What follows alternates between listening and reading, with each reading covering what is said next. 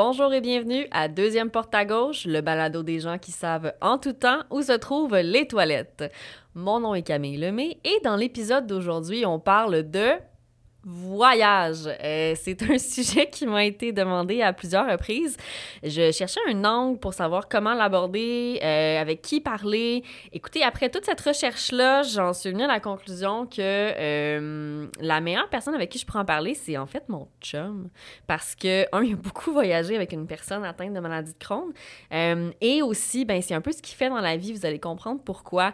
donc, mon Dieu, ce ne sera pas une très longue introduction, mais on va parler donc de voyage, de comment prévoir son voyage, choisir la destination, euh, des petits trucs qu'on peut avoir avec ça pour faciliter le tout. Est-ce que c'est possible de voyager ou non dans une maladie qui est stable, relativement stable?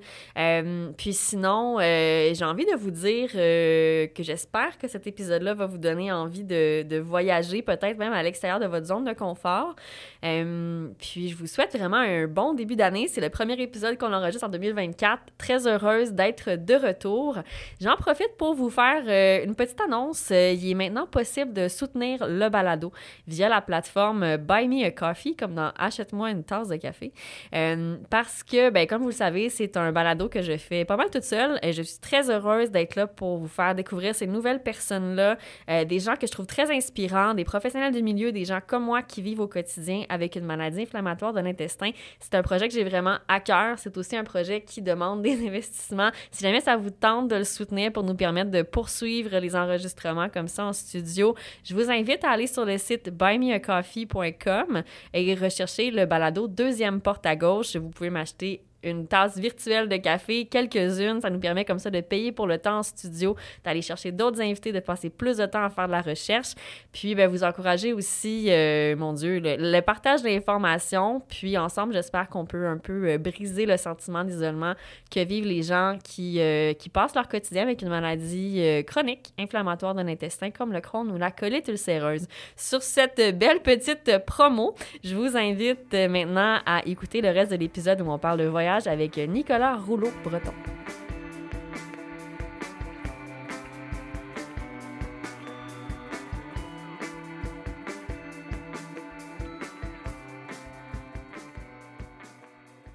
Aujourd'hui, donc, on a un sujet particulier pour vous qui avait été demandé par euh, quand même plusieurs personnes. C'est des fois un élément dont on n'ose pas trop, euh, auquel on n'ose pas trop penser.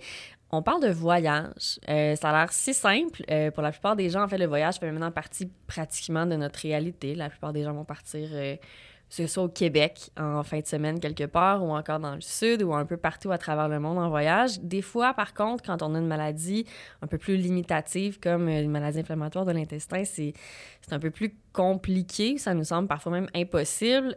donc, je voulais qu'on aborde ce sujet-là. Puis pour en parler, ben, j'ai un invité particulier avec moi aujourd'hui, euh, Nicolas Rouleau. Bonjour. Bonjour. Euh, Nico, t'es là parce que euh, t'es mon euh, partenaire de voyage. De un. Full disclosure, t'es aussi mon chum. Effectivement. Euh, mais tu es aussi là parce que tu as quand même une bonne expertise en voyage. Là, juste peut-être pour qu'on mette la table, c'est un peu ce que tu fais dans la vie aussi, une partie de ton travail. Oui, c'est euh, une partie de, de, mon travail, certainement. Euh, juste pour mettre en contexte, j'évolue dans le domaine du sport depuis une dizaine d'années.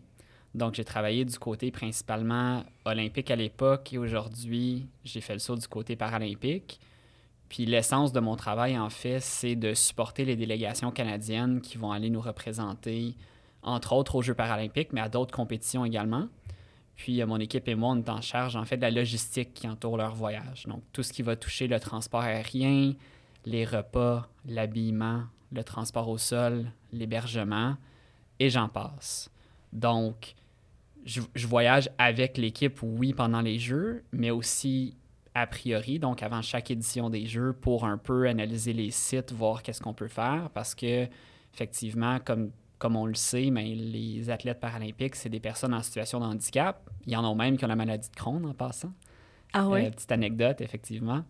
Donc, euh, c'est ça. On va, aller, on va aller sur place, voir comment est-ce qu'on peut maximiser en fait l'environnement pour nos athlètes. Puis, je travaille un peu dans l'arrière-scène pour essayer de, de les mettre en meilleure euh, position possible pour performer euh, sur le, champ de bataille, si on peut dire. OK.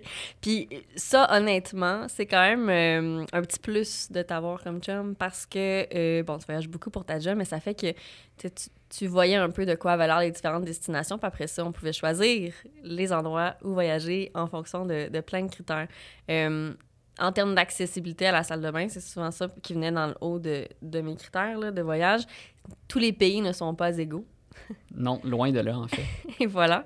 Puis euh, peut-être qu'on pourrait euh, commencer par euh, une liste de nos top pays qu'on a fait ou auxquels on, on pense ou qui seraient comme dans notre, notre liste justement de d'endroits qu'on voudrait visiter, qui seraient des champions de l'accessibilité côté salle de bain. Mais je pense que, en fait, dans les voyages qu'on a fait ensemble, il y en a Mhm. deux qui ressortent du lot. Mhm. Euh, le Japon, Ouais. étant de loin, je pense, notre numéro un. Un voyage qu'on a tous les deux beaucoup apprécié, mais qui, côté euh, salle de bain, facilité d'accès, nous avait vraiment surpris. Bon, c'est certain qu'on avait fait nos recherches avant de s'engager dans ce voyage-là, qu'on a fait à la fin 2019, Mhm. donc un peu juste avant la, la COVID. Puis, ben, c'est rendu sur place, on est- on s'est rendu compte assez rapidement que l'accès était encore même peut-être plus simple que qu'est-ce qu'on avait pu entendre ou lire sur le web ou peu importe. Oui, parce que non seulement c'était accessible partout, mais il faut savoir qu'elles sont excessivement bien entretenues.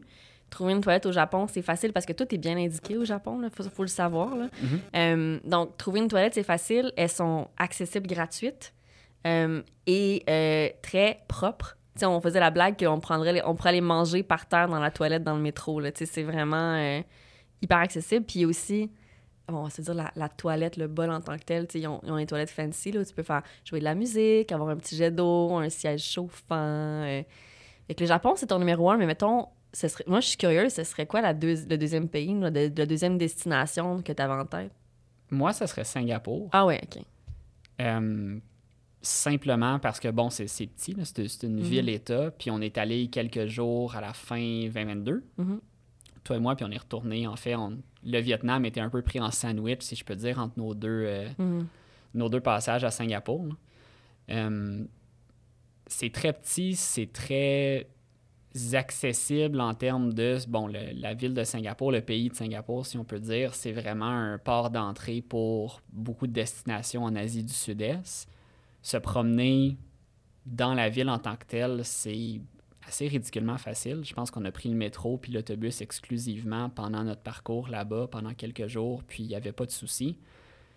Mais du fait que c'est si dense, on n'est jamais très loin d'un hôtel, d'un commerce, d'un centre d'achat, quoi que ce soit. Puis, même pour les gens qui n'ont pas la maladie de Crohn, la colite ulcéreuse, je pense que les hôtels, c'est peut-être un petit secret bien gardé dans la vie. Euh, si vous voulez une toilette qui est généralement plus propre que la moyenne, du moins au Canada, au Québec, euh, vous faites de la route, peu importe, euh, vous êtes mal pris, ben les hôtels ont pour la plupart tous une toilette dans le lobby. Faites juste entrer, puis allez-y. Je, je l'ai fait moi-même Mhm. très souvent. Il n'y a jamais personne qui va rien dire. Marcher d'un pas comme si vous étiez... un pas déterminé, comme si vous étiez un peu un, un invité à l'hôtel. Mhm.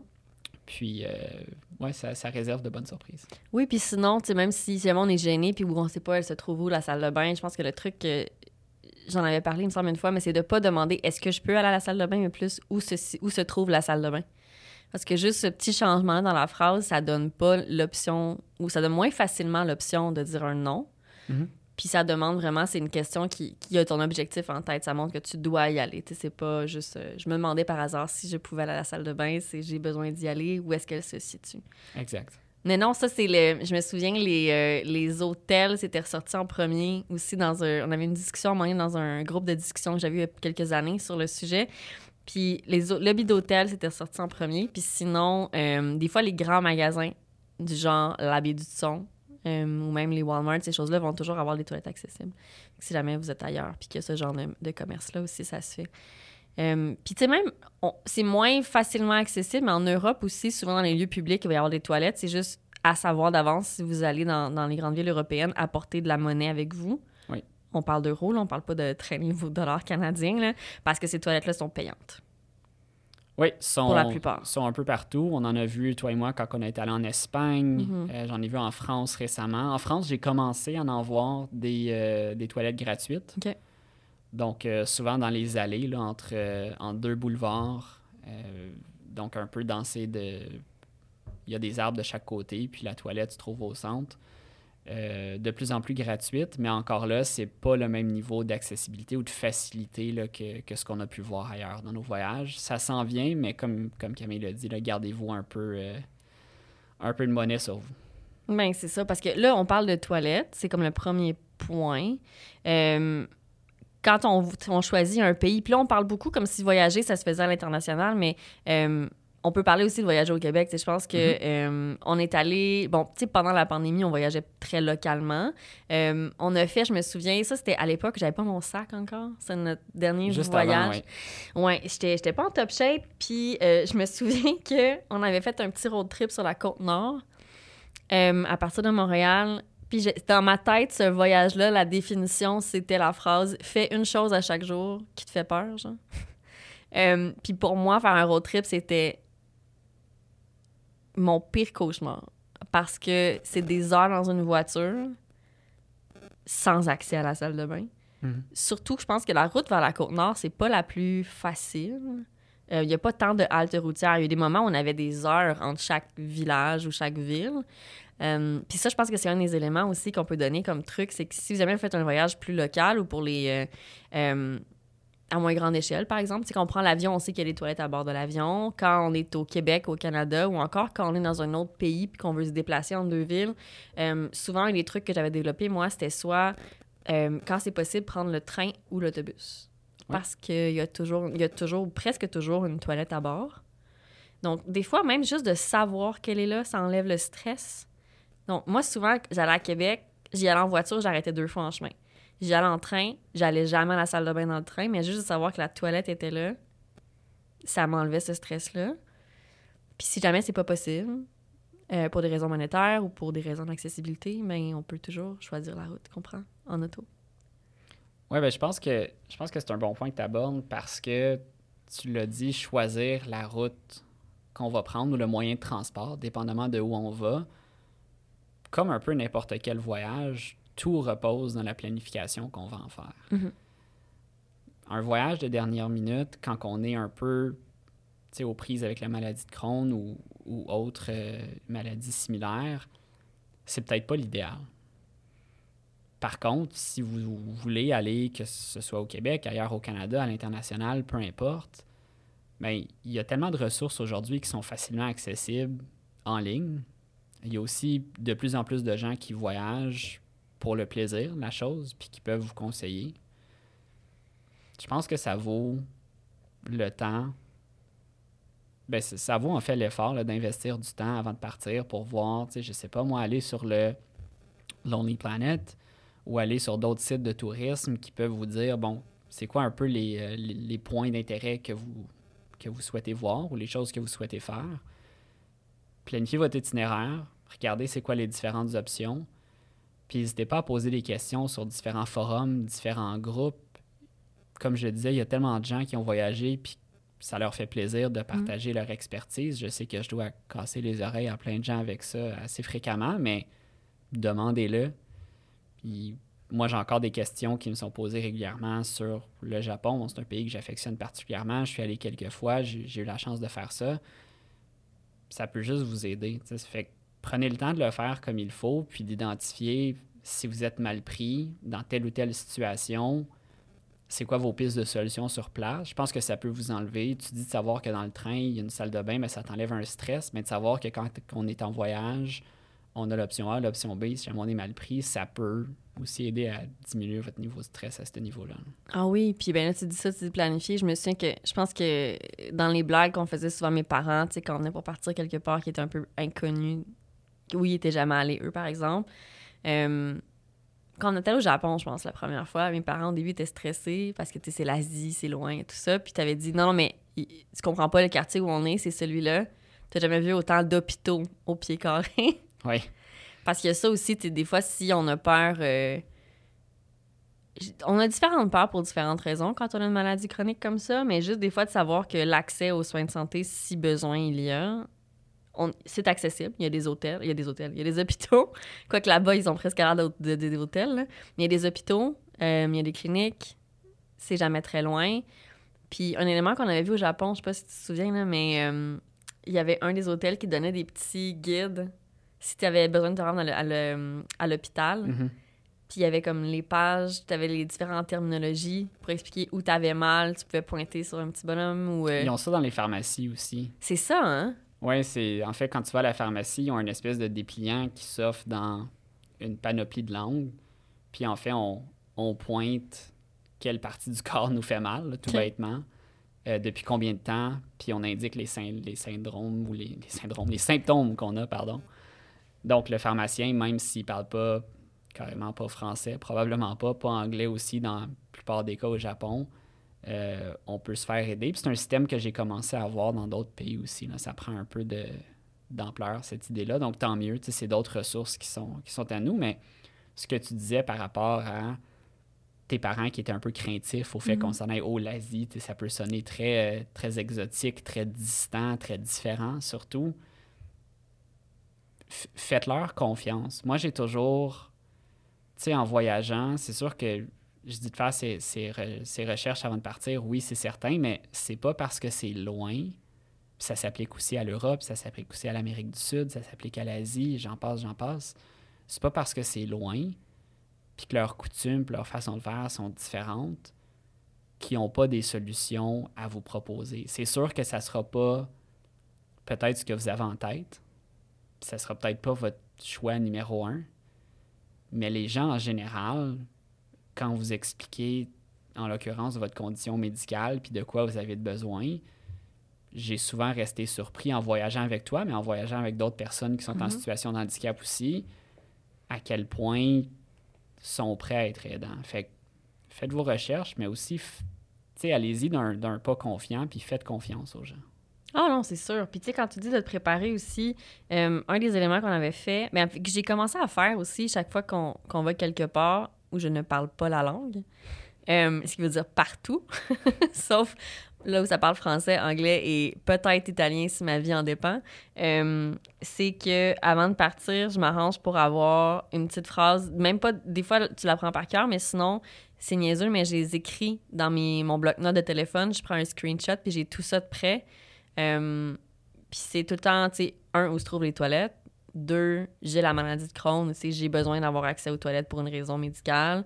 Euh, si j'ai des allergies ou des trucs que je peux vraiment pas manger, euh, je les écris là-dedans. nous, on les traduit sur Deeple. Oui. Ou sur Deeple ou DeepL, je sais pas comment les gens le disent, le D-E-E-P-L. qui est d'après moi la meilleure application de traduction. Sinon, Google Translate, ça fait aussi la job. Là. Puis sinon, il y a une fois, tu peux aussi te renseigner des fois, je pense, euh, il y a des... Euh, on est allé pour le Japon dans une espèce, on avait eu un cours sur la culture japonaise. Oui.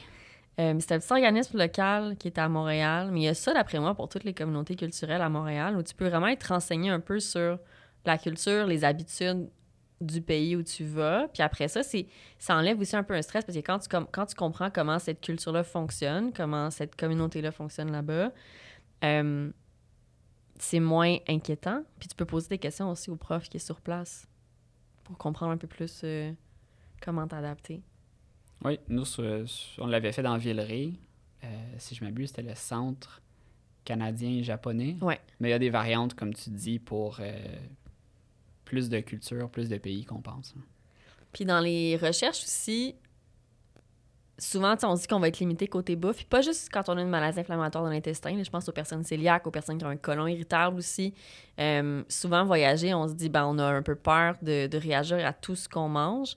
Euh, des fois, faire des recherches sur la nourriture locale aussi avant de partir, c'est, pas une mauvaise idée. Puis choisir tes destinations un peu en fonction de ça aussi. Je pense que c'est ça qu'on a, beaucoup fait aussi par le passé. on se dit toujours qu'on voyage avec notre estomac. Ouais, j'ai pas souvenir, moi, d'avoir fait tant ces recherches-là, mais c'est mhm. plus de ton domaine. Ouais. Puis je t'ai souvent vu passer du temps là-dessus. Donc, c'est sûr que quand on a choisi d'aller en Espagne, il y avait plusieurs raisons, mais la bouffe en faisait définitivement partie. Je pense que nos prochaines destinations vont aussi euh, être influencé par le type de, de bouffe qu'on peut y retrouver.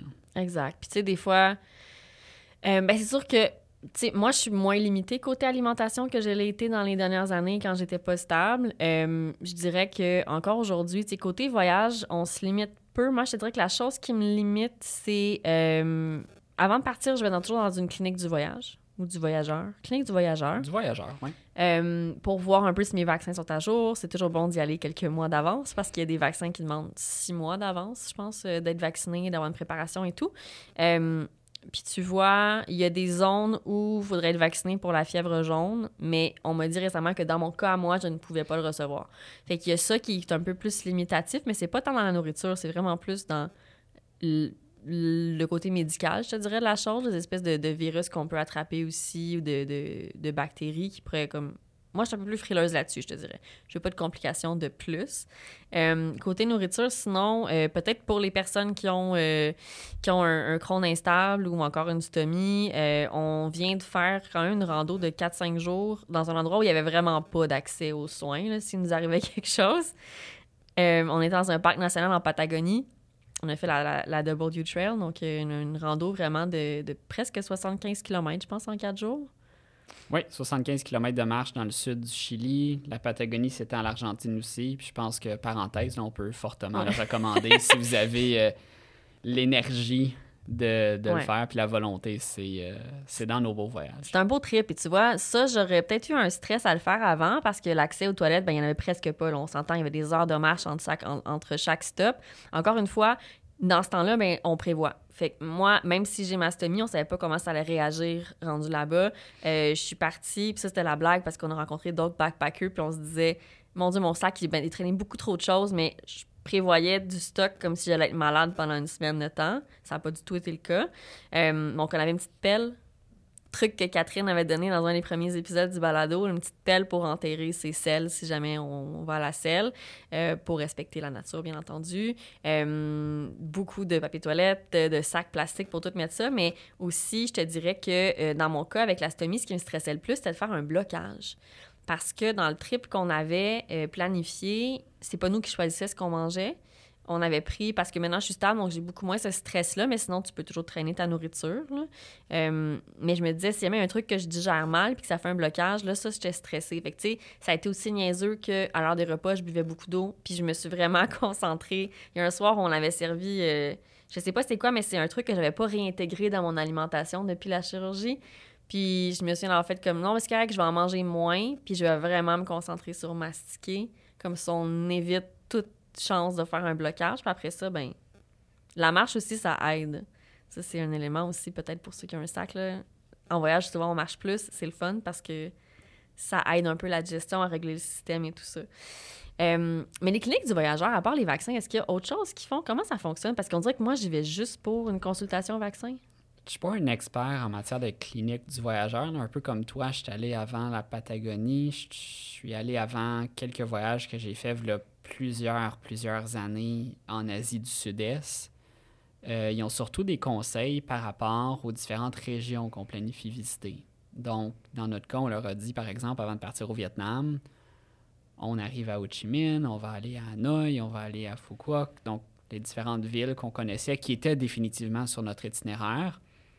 Puis ensuite, on est rentré avec, euh, avec l'infirmière dans une espèce de zone grise où on va aller dans telle région, mais notre plan n'est pas encore défini. On va mhm. voir comment ça se passe sur place. Puis c'est là où ils peuvent vraiment dire, OK, mais selon ta condition ou tes conditions, peu importe, ou même si tu es une personne généralement parlant en, santé, ben il faudrait faire attention à ça, ou ça te prendrait tel vaccin juste pour être vraiment euh, safe, si on peut dire. Ils ont vraiment des cartes détaillées ils vous donneront jamais de conseils voyage en tant que tel, vous rendre euh, point A point B, mais en termes de, conseils médicaux, leurs cartes sont assez précises, puis ils peuvent vraiment vous dire, selon les régions, les villes, puis les quartiers même où vous allez, qu'est-ce qui pourrait, euh, qu'est-ce qui est pratiquement obligatoire pour votre voyage, puis qu'est-ce qui pourrait être considéré. Donc après ça, c'est à vous de voir selon, parce qu'il y a des coûts qui sont rattachés à la clinique du voyageur. Euh, qui peuvent être quand même importants. Je pense que ça, ça le mérite d'être dit. Mm Après ça, pour ce qui est optionnel, entre guillemets, mais c'est à vous de voir si vous prévoyez sortir des sentiers battus ou si euh, dans ton cas, comme tu l'as dit, tu es un peu plus frileuse, mais si tu souhaites débourser pour être, euh, être couverte puis partir un peu la tête tranquille. Oui, puis je pense que l'important aussi, c'est de faire un voyage avec lequel on est à l'aise. Quand on voyage, quand on prend des vacances, euh, des fois, quand on est avec un groupe, par exemple, on va être, on va être tenté de suivre le groupe et de pas trop oser mettre de l'avant peut-être les éléments avec lesquels on est moins confortable. Je pense que c'est vraiment un moment où c'est important de le faire parce que ben, tu n'es pas chez toi. Mm-hmm. si tu veux avoir une belle expérience, il faut vraiment que tu sois à l'aise avec l'aventure dans laquelle tu te lances, dans le fond. Euh, puis ça veut dire, un, dans la destination, on a parlé justement de vaccins, on a parlé d'accès aux toilettes, de bouffe et tout ça, mais ça peut être aussi dans le, type de beat que vous allez avoir sur le voyage. Est-ce qu'on va dans un tout inclus, puis le but, c'est juste de se reposer, de lire, d'aller sur la plage, de manger au resto? Est-ce que l'objectif, c'est de faire le party euh, toute, la, toute la semaine? C'est des beats un peu différents. Euh, puis des fois, on dirait que moi, je te dirais qu'avec toi, ou même une fois quand je suis allée dans le sud de la France avec ma mère, j'étais vraiment pas très stable quand on est allé en voyage ensemble. C'était pas un bon moment côté maladie. Puis je me souviens que euh, au début, je me sentais mal parce que ma mère voyage peu.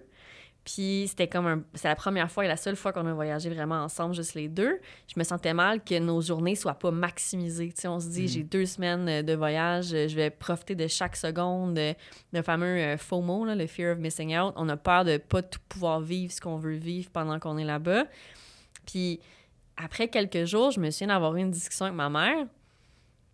Parce que moi, c'était le matin où c'était très difficile. Le matin, euh, j'avais de la misère à me lever, j'étais fatiguée, j'allais à la salle de bain 4, 5, 6 fois avant qu'on parte même du Airbnb où on était. Puis un matin, elle m'avait dit, tu sais, Camille, euh, moi, je suis pas pressée. je pense qu'elle venait de prendre sa retraite. Elle dit, moi, je suis retraitée, on est en voyage ensemble. Si tu me dis que la journée, on la commence à 10 heures, même si on est debout depuis 7 heures le matin, ça nous prend 3 heures. Elle dit, moi, je vais aller acheter la baguette au coin de la rue je vais revenir, on va se faire à déjeuner, je vais boire mon café, puis quand tu seras prête, on partira. Juste de se dire, OK, d'accord, on est, on est d'accord sur un même type d'horaire de voyage. Mhm. Ça enlève la pression d'avoir à performer dans ses vacances, on dirait. Puis, ben, on s'adapte selon la forme physique de tout le monde. Un peu comme quand on est allé, quand je suis allée te rejoindre euh, au Chili, ben toi, tu venais de finir un mois complet de travail, tu étais plus fatigué. Moi, j'étais prête à, aller visiter la ville, ben on a plus suivi ton rythme dans les premiers jours où on se reposait, on faisait moins de choses. Oui, puis je pense que ça s'applique à n'importe quel, quel type de, de voyage. J'ai souvent vu, euh, je peux dire, les deux, deux grandes écoles de pensée par rapport à ça. La première étant, je suis en voyage, je veux profiter de chaque seconde. Mm-hmm. Fait que je me lance, puis les conséquences que ça peut avoir en termes de je suis épuisé, puis tout ça, ben, je m'en occuperai quand mes vacances vont être finies. C'est pas grave, je vais me pousser au maximum, puis jusqu'à temps que, je crash pratiquement. Puis l'autre école de pensée, qui est celle que tu expliques, à savoir, ben, surtout si on fait un long voyage. Je dis pas si on, va dans le sud pour 3-4 jours, puis qu'on dit, ben, on peut, on, peut se donner parce que de toute façon, c'est juste quelques jours, évidemment, dépendamment du niveau de santé de la personne, son niveau d'énergie surtout. Mais quand c'est un plus long voyage, un deux semaines en Europe ou un trois semaines en Asie ou peu importe, c'est important de prendre le temps de, se reposer aussi. juste le fait de se remettre du décalage horaire, pour certaines personnes, ça peut leur prendre plusieurs jours. Il y a l'espèce de, de rumeur, j'ai jamais su si c'était vrai, là, mais une heure par fuseau horaire. Mm-hmm. En fait, une journée par fuseau horaire qu'on traverse, c'est ce que ça prend à ton système pour complètement s'en remettre. Euh, j'ai vu des gens faire, en fait, se remettre beaucoup plus rapidement. J'ai vu des gens prendre beaucoup plus de temps que, que ce barème-là. Mais au final, le sommeil, l'hydratation, on, on, rit toujours que Camille, euh, tu t'hydrates pas comme il faut. mais je pense qu'en voyage, tu fais quand même un bel effort de changer ça. C'est juste des petits trucs comme ça, mais au final, le repos, c'est clé pour en profiter pleinement pendant son deux, trois semaines. Oui, puis là, on fait des blagues sur l'hydratation, mais c'est vrai parce que en plus, on s'entend quand on est dans l'avion, on n'a pas envie de pour un long trajet, on n'a pas envie de se lever à chaque 30 minutes pour aller à la salle de bain parce qu'on s'hydrate correctement. Euh, fait que souvent on a tendance à moins s'hydrater. Beaucoup. Beaucoup. Puis ben, pour n'importe qui, ça a un impact, mais quand on a une maladie active euh, du côté de l'intestin, on se déshydrate. Puis ça, je me souviens que je ne croyais pas avant d'avoir mastomie ou presque pas. Je buvais presque pas d'eau. C'était un running gag dans, notre couple parce que je pouvais fonctionner sur un 250 ml d'eau par jour pendant des mois. Euh, fonctionner est un bien grand mot parce que clairement, ça ne fonctionnait pas pour mon corps. Mais euh, aujourd'hui, maintenant, je le remarque. Puis c'est vrai que dès qu'on a un voyagement, dès qu'on va faire de la longue route en voiture, j'ai pas envie d'arrêter à chaque heure, donc je m'hydrate pas vraiment. Le lendemain, je suis fatiguée. Parce que quand on a, un, des sels liquides, c'est plate à dire, mais ça veut dire que notre corps n'a pas absorbé cette eau-là. Donc, il faut s'hydrater encore plus. Fait qu'en voyage, c'est vrai, c'est en plus, on se dit, on se repose, on essaie de, de choisir des aliments qu'on sait qu'on va bien tolérer aussi, même si on est en voyage. Peut-être que si on veut essayer la bouffe locale, on essaie un truc à la fois, on voit si ça passe. Ça peut être une bonne façon peut-être de commencer, mais s'hydrater. Puis, ah, mais c'est ça aussi le défi, c'est que souvent, en voyage, on sait pas si on peut boire l'eau de la place. Rares sont les endroits où je vous dirais buvez l'eau de la place puis n'ayez aucun souci. En fait, même dans les pays euh, très développés, c'est pas chose certaine que l'eau du robinet va être potable. Il y, en a, y en a de l'eau, il y en a des pays qui ont de l'eau potable dans tout leur robinet, il n'y a aucun problème, un peu comme ici.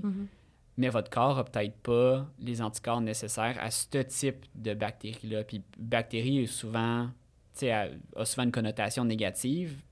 C'est pas toujours le cas. Donc, en voyage, moi, je vous dirais l'eau en bouteille ou amener votre bouteille réutilisable puis trouver vraiment une source d'eau que vous, à laquelle vous faites confiance puis vous la testez en petite quantité initialement.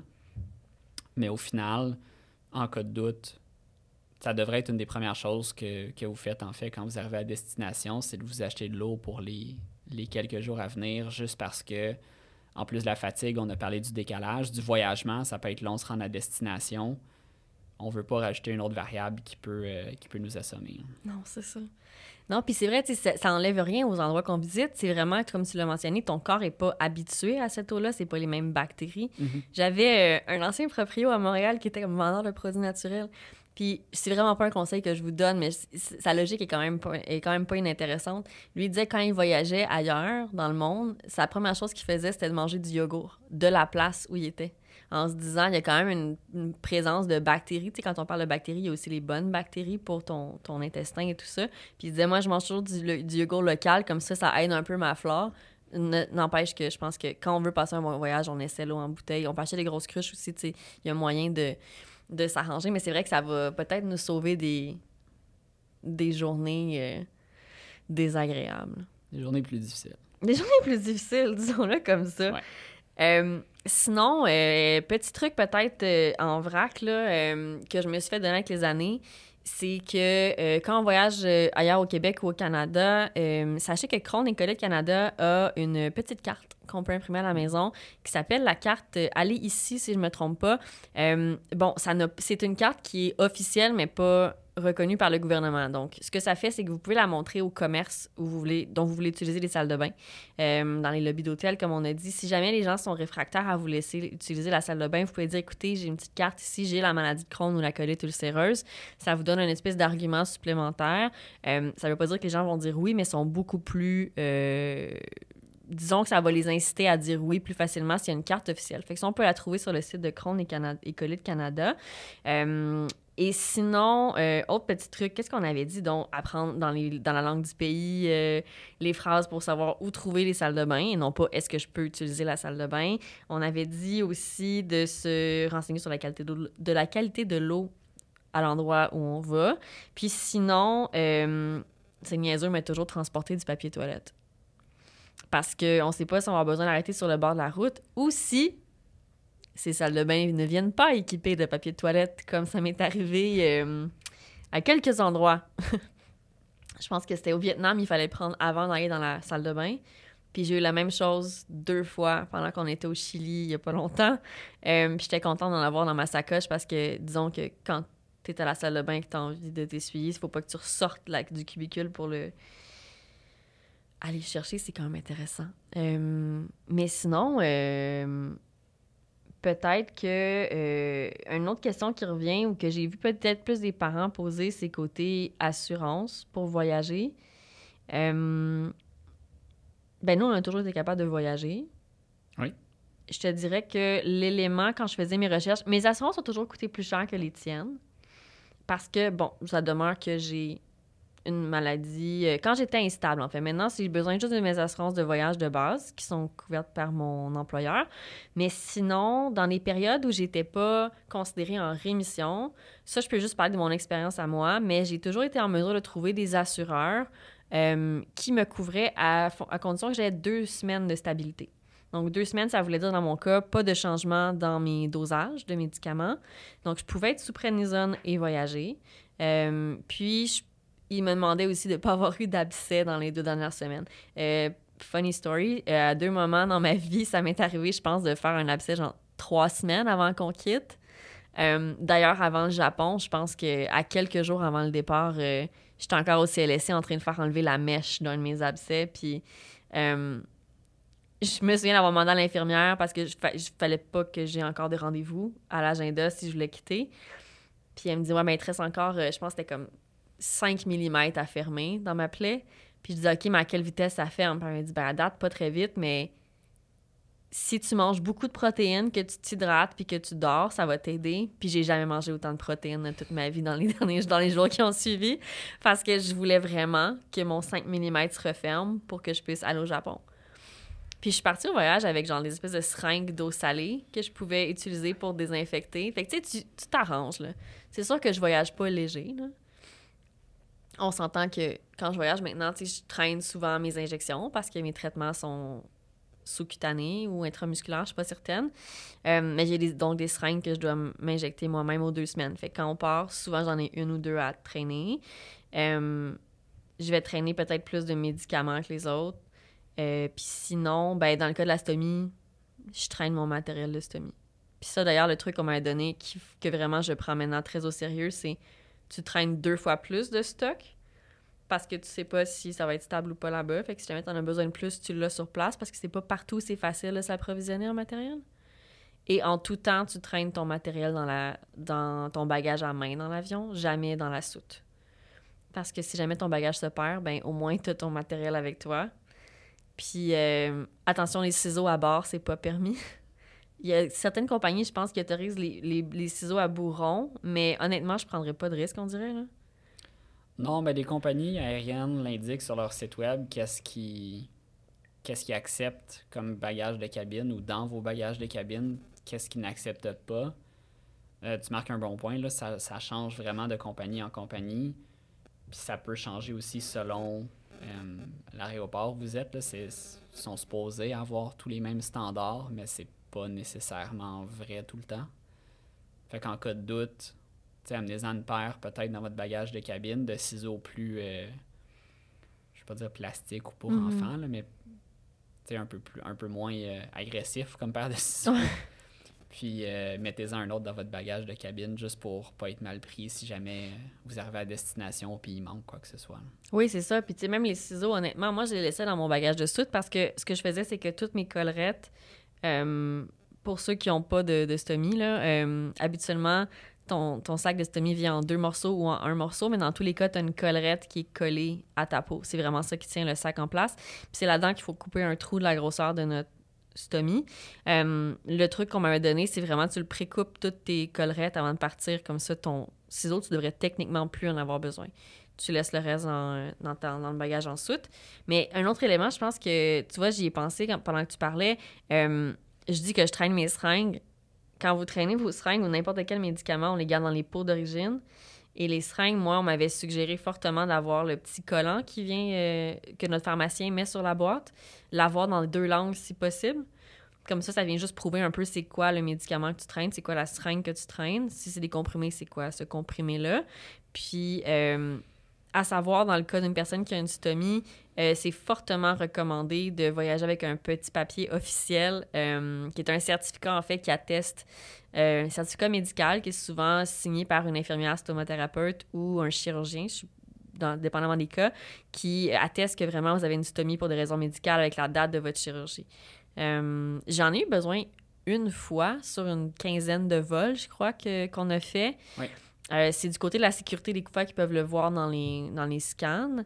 Euh, mais c'est toujours bon de l'avoir sur place. Puis au final, j'en ai même pas eu besoin parce que la dame, quand, j'ai, quand ça a sonné, je lui ai juste montré le, le haut du sac. J'ai dit c'est médical, c'est une raison médicale. Puis ça, ça a passé, mais c'est toujours bon parce que sachez qu'il y a des gens qui utilisaient ça par le passé pour des raisons moins euh, légales.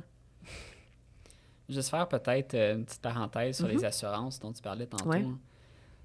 Si vous avez une carte de crédit, avant de vous embarquer dans une espèce de, de saga sans fin pour euh, choisir votre assurance de voyage, regardez, puis je sais que c'est plate, là, mais regardez les, euh, les petits caractères qui sont venus avec votre carte de crédit. Si vous avez plus ces papiers-là, vous pouvez les trouver sur le site web de l'institution financière avec laquelle vous avez une carte. Mais la majorité des cartes aujourd'hui viennent avec une assurance de voyage de base. Là, c'est certain qu'il faut appliquer le fil de c'est quoi votre situation particulière, puis qu'est-ce qui qu'est-ce qui s'applique, qu'est-ce qui s'applique peut-être pas. Mais j'en ai souvent parlé à des gens, puis le sentiment qui, qui ressort le plus souvent, c'est que les gens sont surpris de savoir que sans même en être conscient, ils étaient déjà assurés pour la majorité des trucs qui pouvaient leur assurer en voyage. Fait que, regardez sur le site euh, de votre institution, il y a toujours un numéro de téléphone que vous pouvez appeler si vous avez des questions. Puis, euh, bon, là, ça varie énormément d'une carte à l'autre, d'une institution à l'autre. Ça dépend, entre autres, du frais annuel que vous payez. On ne rentrera pas là-dedans. Mais s'il y a des limitations à la police d'assurance qui vient avec votre carte, par exemple, vous êtes juste couvert pour un voyage allant jusqu'à 21 jours, puis vous voulez partir un mois, ben c'est possible de juste faire ajouter, par exemple, la semaine manquante ou les jours manquants. Fait qu'on peut un peu bonifier sa police des fois juste en appelant au numéro. Il vous facture la différence directement sur votre carte, puis ça prend quelques minutes, puis c'est fait. Là. Donc, euh, conseil comme ça, juste euh, si vous avez une carte, il y a des bonnes chances que vous avez déjà que vous ayez déjà une assurance voyage quelconque. C'est pas bête, ça. C'est pour ça que t'es mon agent de voyage préféré. Euh, mais sinon, justement, tu on parlait... on- Puis le dernier point, je pense, c'est qui ça va un peu, tu vois, là, quand on voyage en avion, Le siège d'aller, le siège d'aller. Ouais. On s'obstine pas, Nick aime les hublots. toujours. Côté fenêtre, moi, je suis côté aller. Euh, L'avantage de ça, je sais pas si je dois le dire ou si on vend notre euh, secret, là. Non, je pense que c'est assez connu qu'on peut, on Ok. peut partager la nouvelle. Euh, donc, quand on voyage, moi, je préfère l'aller parce que ça me donne un accès plus facile à la salle de bain. Lui préfère le hublot parce qu'il aime regarder dehors. Il y a moins de gens qui le dérangent pour sortir à la salle de bain. Puis, ben, il peut s'accoter aussi quand il dort. Mais en faisant ça, quand c'est une allée de trois sièges, quand c'est une rangée de trois sièges, euh, c'est très rare qu'il y ait une personne qui vient s'installer entre nous deux. Euh, pour notre voyage au Vietnam, on a eu au total huit vols, c'est quatre à l'aller, quatre au retour à peu près, parce qu'on voyageait beaucoup à l'intérieur du pays aussi. Puis sur les huit vols, on a eu Une fois, une fois quelqu'un au centre? où il y a eu quelqu'un au centre. Puis on a eu des très longs vols là-dessus, on était vraiment très contents. Fait que maintenant, notre truc quand on voyage à- ensemble, c'est de tout le temps prendre le hublot, l'aller. Ça donne bien parce que c'est rare qu'on a quelqu'un. Puis au pire, c'est quelqu'un entre les deux, puis qu'on veut absolument être un à côté de l'autre. On lui cède une place ou l'autre, puis la personne est toujours contente. Mais dans la forte majorité des cas, il n'y a personne entre nous. Oui, puis c'est comme, comme tu le dis, tu la personne s'attend à avoir un siège de milieu, tu lui offres soit l'hublot ou l'allée. J'ai jamais vu personne refuser cette offre-là. Ça doit exister, mais j'ai j'ai pas rencontré quelqu'un comme ça encore. Euh, c'est sûr que ça dépend de- du moment de l'année où vous voyagez, puis c'est quoi votre itinéraire, mais comme tu le dis, euh, on a été chanceux, puis on va continuer à essayer de faire ça. Exact. Puis justement, tu sais, je sais aussi qu'il y a des gens qui étaient dans les groupes de discussion, qu'il y a des gens qui étaient nerveux de prendre l'avion avec une stomie. Moi, la première fois, je savais comme pas à quoi m'attendre, puis on faisait quand même des longs vols. T'avais pas peur que ça gonfle? Ben, j'avais entendu dire Ouais. qu'il y avait des bonnes chances que le sac gonfle. Fait que pour vrai, là, j'avais mis. euh, souvent, je mets comme des pantalons euh, joggers, là, vraiment lousses. Euh, change mon appareillage, tout ça, juste avant le vol pour être bien prête et tout. Et au final, ça a eu zéro réaction sur mon sac. En tout cas, de mon côté, ça ça a vraiment rien changé. Ça se passe super bien.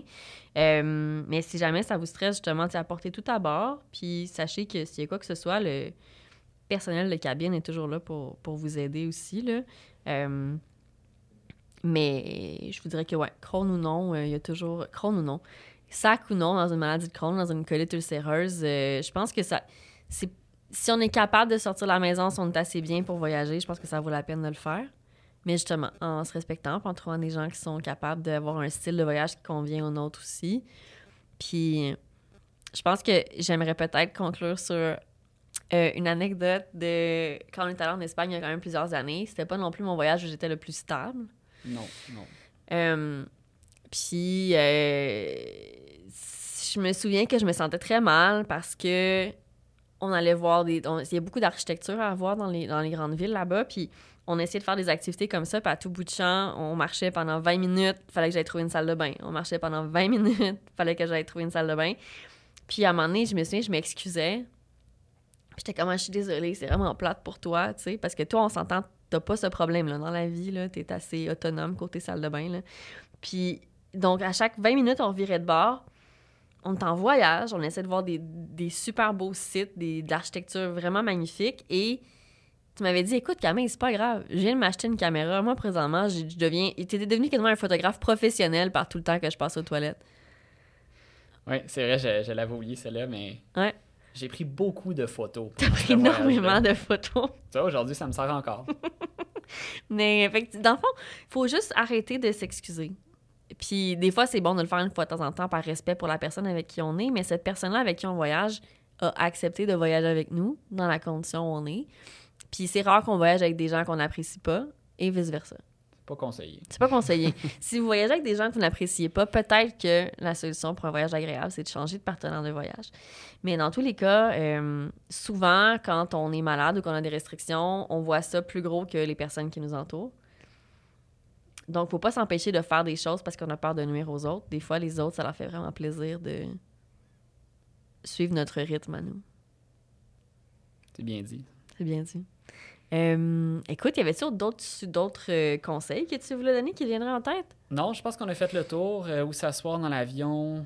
Avant ça, comment choisir sa destination. Surtout faire de la recherche Mhm. avant de s'engager dans, dans quelque chose qui peut être gros ou long, si vous voulez faire un voyage de quelques semaines, quelques mois. Euh, sur place, l'eau en bouteille. Mhm. N'oubliez pas de regarder ce que vos assurances, ce que vous avez besoin, surtout en termes d'assurance. On souhaite euh, à personne qui arrive une, une bad luck en voyage, mais on ne sait jamais. Puis, euh, ben, profitez-en. Je pense que le voyage, c'est de plus en plus populaire, c'est de plus en plus accessible. Puis, t'es pas mal la preuve vivante que c'est pas parce qu'on a la maladie de Crohn avant que tu aies ton sac, maintenant que tu ton, maintenant que as ton sac, ça nous a jamais empêché de, de trouver des, des destinations qui nous intéressaient, entre autres pour la bouffe, là, on va se le dire, Mhm. mais ça nous a jamais empêché de trouver des destinations puis de, de, de voyager, de découvrir ensemble. Donc, euh, allez-y. Ouais, c'est un, bon, c'est un bon mot de la fin, je vais te le laisser. Euh, Nicolas Rouleau-Breton, merci d'avoir été euh, mon invité aujourd'hui pour le balado pour parler de voyage. Puis, euh, mon Dieu, je nous en souhaite d'autres à l'avenir. Oui, on en a d'autres à l'avenir. Ça me fait euh, toujours plaisir de voyager avec toi, puis bien content d'avoir fait ça ce soir.